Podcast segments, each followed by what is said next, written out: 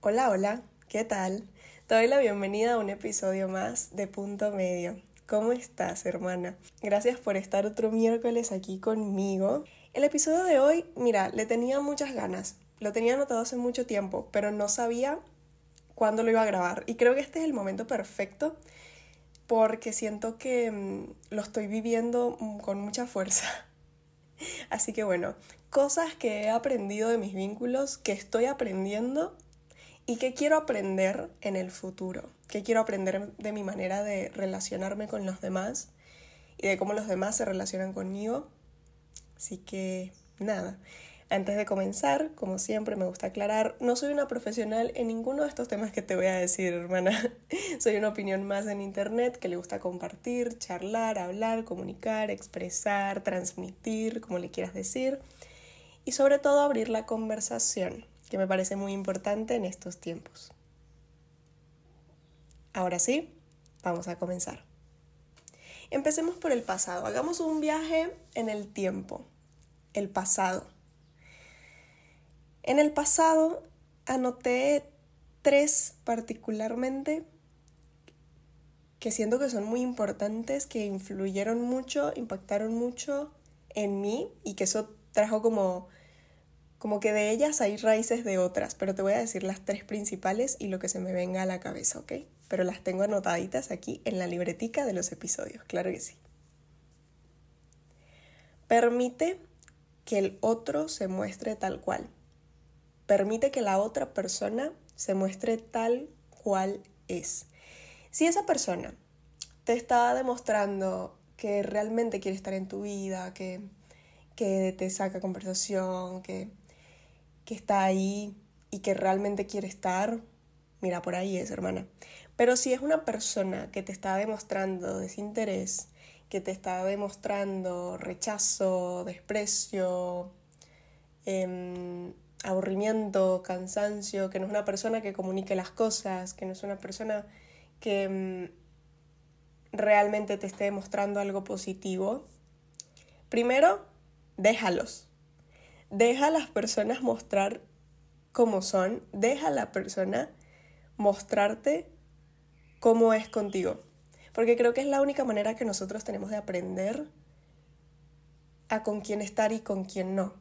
A veces idealizamos tanto a las personas o nos aferramos tanto a lo que podrían ser o a lo que nos gustaría que fueran o que algún día podrían ser, que se nos olvida ver a la persona que tenemos delante y ver las actitudes que tiene con nosotros, nosotras, nosotres, ¿no? Así que permítele, permítele que esa persona la embarre contigo, permítele que se muestre tal cual es, permítele que no tenga el interés o que sí lo tenga, y tú ahí decidirás si estar o no estar con esa persona. Lo segundo es que no tenías que hacer algo diferente. Solo te queda aprender de lo que viviste. Y esto me parece muy importante porque yo soy una persona que se la pasa pensando constantemente en qué pude hacer mejor, qué pude hacer diferente, si hubiera hecho esto, si no hubiera hecho esto, hermana, hiciste lo que querías hacer y lo que tenías que hacer. No hay otra opción. La única manera de verlo es que veamos unas líneas paralelas, realmente, que veamos otras vidas y digamos, ah, en otra vida elegí el color azul, no elegí el verde. O en otra vida elegí esta persona, no esta otra. Es la única manera de saber, pero como eso todavía no está en nuestro poder, creo que es muy importante también como saber entender que no pudo pasar de otra manera porque pasó como tenía que pasar y como tú lo tenías que hacer. Que me equivoqué, que no fue la mejor decisión, que no me fue bien, pues ya lo arreglarás, ya lo solucionarás. Te, te lo prometo que lo vas a solucionar, ¿ok? Te lo prometo. Pero realmente creo que todas las decisiones, aunque en el momento digamos que hice, tienen un sentido. Y me gusta pensar que tienen un sentido. No sé si es una manera de hacerme sentir mejor o es la verdad, pero por lo menos siento que es mi verdad. Entonces, nada, esa es otra cosa. Tercera, tercera lección que aprendí en el pasado, que hoy en día la tengo tan presente porque es que es muy fuerte. Hazle caso a tu cuerpo e intuición. Hazle caso. Si tu cuerpo está sintiendo cosas que no están bien, esos nudos en el estómago, en la garganta, esas ganas de llorar, esa ansiedad incontrolable, esos pensamientos intrusivos, obsesivos, si los sientes, si los tienes, hermana, no es por ahí. Y te lo digo a ti y me lo digo a mí misma también, porque yo soy yo soy de esas personas que quiere aguantar situaciones, que quiere aguantar situaciones para no renunciar a las cosas o a las personas, porque a mí no me gusta renunciar. No me gusta renunciar de la gente, ni de las cosas, ni de las situaciones, no me gusta. Pero, ya hablaremos de eso más adelante, ¿verdad? Pero hay que hacerlo a veces. Y si tu intuición te está diciendo algo con mucha, mucha, mucha fuerza, hazle caso. En lo que sea, no creo que solamente aplique para relaciones o para vínculos de lo que sea, familiares, de amistad, nada. Yo creo que es algo más de mm, saber, de entender que si tu cuerpo, tu intuición te están diciendo algo es porque es así y ya hemos hablado de esto, creo, en, el episodio de, la intuición. No me acuerdo cuál, cuál episodio es exactamente, pero está por aquí, por ahí. Em, ¿Cuál es la diferencia de intuición y miedo? Pues ahí hablo un poquito de mi experiencia y un poquito de lo que he aprendido también gracias a otras personas que son como más profesionales en el asunto, ¿ok? Pero recuerda eso, hazle caso, hazle caso a tu cuerpo, hazle caso a tu intuición cuando saben que algo no está bien, hazle caso. Viajamos en el tiempo nuevamente y volvemos al presente. ¿Qué estoy aprendiendo de mis vínculos, Madre Santa? Madre Santa, lo que estoy aprendiendo, imagínate. Ok, vamos a empezar con la primerita y es la que más... O sea, recordar, como que hablar de esto me trae recuerdos de muchas cosas. Entonces por eso es tan fuerte. Eh, pero a la vez es como muy subjetivo, como que depende de cada quien. Las palabras se las lleva el viento sin acciones. Yo soy una persona que le da mucho peso, mucha importancia a las palabras. Para mí las palabras tienen un peso, las palabras construyen o destruyen. Eso es así. No creo que las palabras no valgan nada, al contrario, creo que valen mucho. Pero es como cuando estás construyendo una casa tienes la base y empiezas a hablar de lo que quieres que esté en esa base. Pero ¿qué pasa cuando sigues hablando y hablando y hablando y no, no aportas nada a esa base? Se cae o simplemente se queda vacía, sin nada. Entonces lo que estoy aprendiendo es que más allá, igual también es uno de mis lenguajes del amor, así que es difícil, reina, tipo las palabras de afirmación, a mí me hablan y de verdad o sea, a mí me dicen algo y le tomo mucha importancia a lo que me dicen, mucho peso y mucha importancia. Pero lo que estoy aprendiendo es que si no hay una acción detrás, por ahí no es, hermana, por ahí no es, porque te lo juro que tarde o temprano las cosas que no tienen una base se caen. Y eso es otra cosa que, que he aprendido que lo podemos anexar, de que lo que no tiene una base se cae. Tarde o temprano se cae. O sea, por eso es tan importante. Esto lo estábamos hablando ahorita en las lecciones del pasado, pero creo que también lo estoy aprendiendo mucho ahorita, que es que no dudes de lo que sabes que es correcto. Lo correcto es muy subjetivo. No siempre lo que es correcto para mí será correcto para ti o para alguien más. Pero no dudes de lo que tú sientes y sabes que no está bien, y esto es algo muy fuerte porque yo soy la primera que duda mucho de lo que hace y de lo que piensa y de lo que dice. Soy una persona que duda mucho de sí en estos momentos, ¿entiendes? Como que he aprendido a confiar mucho y a la vez hay veces en donde caigo en una en un vórtice de no confiar en nada de lo que hago y de lo que digo. Y es horrible eso, lo he hablado ya antes, em, que tengo como eh, ese tipo de bajones. Bueno, todos los tenemos, ¿no? Pero como que te estoy hablando abiertamente de cómo son los míos y así son. Como que tengo momentos en donde estoy confiando y radiando confianza y autoestima y de repente, uy, no. Cuando estoy allá, cuando estoy allá, que le llamo, le tengo un nombre y, y de hecho tengo pendiente grabar ese episodio, yo le llamo el limbo.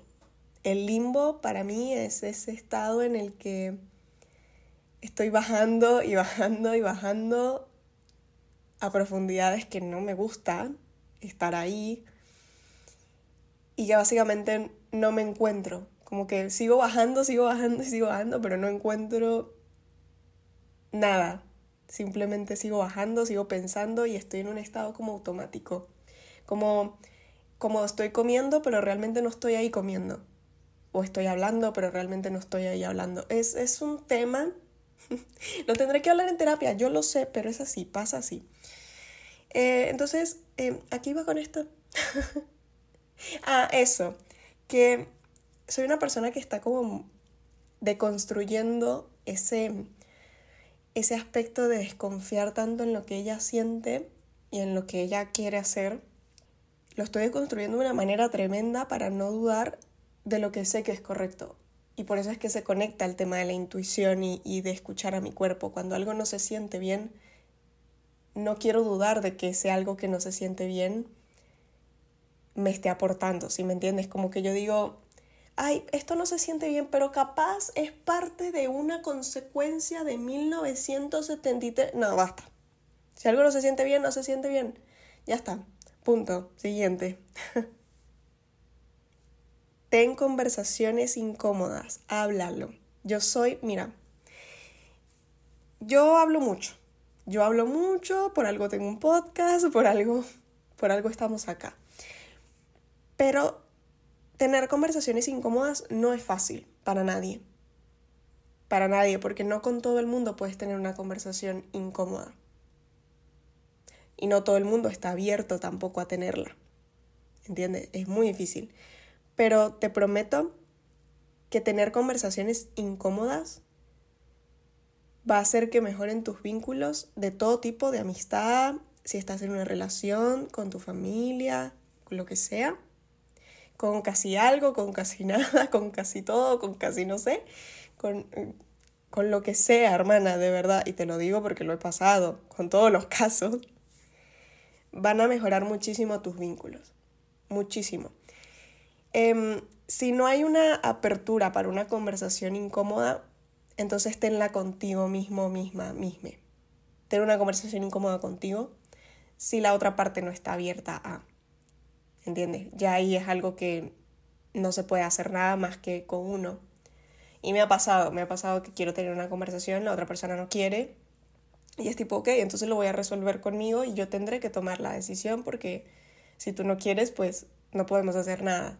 ¿entiendes? Así que no, no le tengas miedo a las conversaciones incómodas porque creo que el hablar de las cosas que no se hablan en un vínculo son las únicas que te pueden salvar de que ese vínculo se vaya como para abajo, o sea, que sea una catástrofe. Que igual una conversación incómoda no va a evitar que un vínculo se rompa o, o, cambie. No va a evitarlo. O sea, una conversación incómoda puede hacer incluso que un vínculo se termine o que cambie. Pero yo creo que las conversaciones así crean un cambio, ¿me entiendes? Porque es, un, es horrible estar en un vínculo en donde sientes que algo está mal constantemente y que no lo puedes hablar con esa persona. O sea, qué flojera.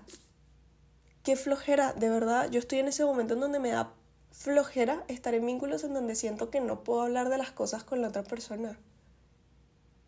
Me da mucha pereza, muchísima. Sí que eso por ese lado. Aquí anoté dos que de hecho se relacionan entre sí.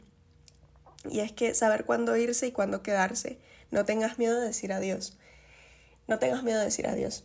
Y esto es lo que estoy trabajando, hermana, no sabes lo que a mí me cuesta decir adiós y renunciar. Uy, me cuesta. Soy muy fija con lo que quiero, cuando lo quiero, con quién lo quiero. Y cuando me doy cuenta que eso no está funcionando y que no va a funcionar, uy, Dios mío, es un proceso, madre santa. ¿Qué proceso, hermana? Te lo juro que es como un duelo para mí, horrible. Y yo sé que para muchos, muchas de ustedes también es un duelo. Entonces, que sepas que no estás solo, sola en esto, hermana, no estás sola. De verdad, porque es así, es muy difícil irse, es muy difícil decir adiós. Como que una vez leí una frase que es de valientes irse de los lugares de los que no te querías ir. Y es totalmente cierto.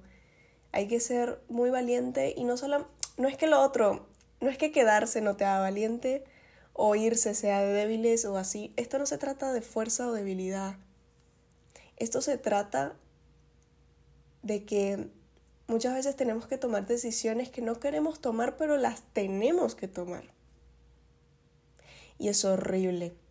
De hecho, yo tengo una decisión ahorita entre ceja y ceja, que si la hago, hermana, me va a doler. Me va a doler, me va a doler y no va a ser fácil. Pero sé que es algo que tarde o temprano voy a tener que hacer por mi salud mental y emocional.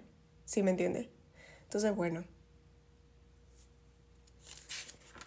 Quiero cerrar con este episodio, con el punto medio de la cuestión, con las lecciones que quiero aprender, cómo me quiero relacionar en el futuro. Capaz en el futuro escucho esto y digo, lo logré o digo, lo estoy trabajando en terapia. Puede ser, cualquiera de las dos es válida, ¿ok? ¿Cuál es el punto medio de la cuestión? ¿Qué quiero aprender? ¿Cómo quiero relacionarme? Primero, quiero dejar de relacionarme desde el miedo. Como que siempre me he dado cuenta que siempre que me relaciono con gente nueva, lo primero que pienso es em, si me van a traicionar, si me van a mentir, si realmente esta persona quiere estar conmigo, quiere estar en mi vida, quiere compartir algo. Hermana, vívelo. Me lo estoy diciendo a mí, te lo estoy diciendo a ti. Hermana, vívelo. La única manera de saber qué va a pasar con otra persona es viviéndolo, ¿me entiendes? Sí puedes tomar precauciones, sí puedes tener tus desconfianza, tus miedos, tus inseguridades, pero la única manera de saberlo es vivirlo. Porque algo que aprendí también es que no te dejes llevar por lo primero que ves. Y en todo sentido te lo digo, tanto en lo bueno como en lo malo, no te dejes llevar por lo primero que ves. Yo soy una persona que a veces es muy impulsiva y que se deja llevar mucho por lo primero pero ya va. ¿Okay? Estoy en ese momento de, pero ya va. Dejarnos ver. Dejarnos ver me parece muy importante. Lo otro es mostrarme. Y entre paréntesis escribí los lugares correctos no te harán sentir que ser tú está mal. Y es total. A veces, es, a veces siento que me reprimo tanto de las cosas con gente como que yo tengo a mi gente con la que no me reprimo absolutamente nada. Pero es que no quiero hacerlo con nadie, ¿me entiendes? No quiero reprimir partes de mí solo por sentir que no, porque capaz esto hace ruido, que no sé qué. No quiero reprimir algo que es mío. Solamente por no saber la reacción del otro. No quiero eso, de verdad. Y la última, esta es la más fuerte para mí, porque de hecho es, la que más estoy internalizando. No estar en lugares que me dejen más tiempo sobrepensando que estando ahí. Uy, hermana. ¿No sabes cómo estoy implementando esto en mi vida? Como que he aprendido a aguantar y a estar en vínculos, así esté todo el tiempo con la cabeza a mil, que es que ya no quiero. Y por eso decía esto del tener conversaciones incómodas. Qué pereza, me da una flojera gigante que tú estés en un vínculo con personas, amistades, person eh, amistades, relaciones familiares, qué sé yo, y estar más tiempo sobrepensando lo que dijeron, lo que no dijeron, lo que hicieron, lo que no hicieron, qué pasó, qué no pasó, qué pasará, qué no pasará, a estar ahí. Es horrible y es una pereza tremenda. O sea, estar en un lugar donde tú estás más tiempo sobrepensando que estando en el lugar. No quiero. Una cosa es preguntarse, cuestionarse, cosa que es sanísima. Para mí es muy sano cuestionarse y preguntarse cuando se trata de otras personas y cuando se trata de ti sobre todo, de ti misma, de ti mismo, de ti misma. Pero sobrepensar constantemente lo que haces y lo que no, en vez de estar ahí, en vez de poder hablarlo y estar ahí, no más, no quiero más, no quiero más. O sea, estoy en ese momento de mi vida, no quiero más esto. Me, me cansé, o sea, me cansé de estar ahí, en ese lugar, porque siento que no me lo merezco y porque siento que, que nadie se merece estar en un lugar así. Así que con esto vamos a cerrar el episodio de hoy porque fue intenso. O sea, yo después de esto, no sé, me siento más tranquila porque no te voy a mentir, yo empecé el capítulo un poquito pesada, por lo mismo que te digo, hermana, llevo unos días como pensando mucho las cosas y en mis procesos internos, ya sabes, hermana, tú y yo nos entendemos. Y sí me sentía un poquito pesada, pero tenía muchas ganas de grabar y me, me sentí muy bien grabando esto, sinceramente. Recuerda que me puedes seguir en Instagram como arroba el diario de Ren, guion bajo, guion bajo, o piso, como le digas en donde sea que estés. Espero escucharnos la semana que viene en otro episodio. Te mando un abrazo muy, muy, muy fuerte. Bye.